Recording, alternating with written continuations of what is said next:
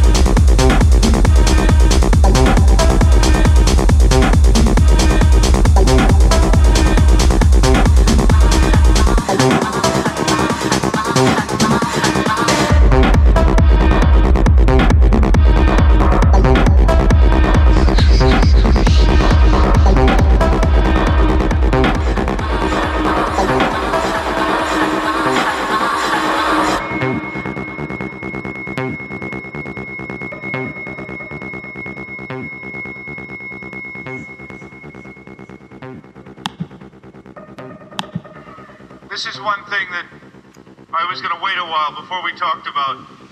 Maybe we'll talk about it now so you can think about it. Because you all, we all have to make some kind of plans for ourselves. It's a free concert from now on.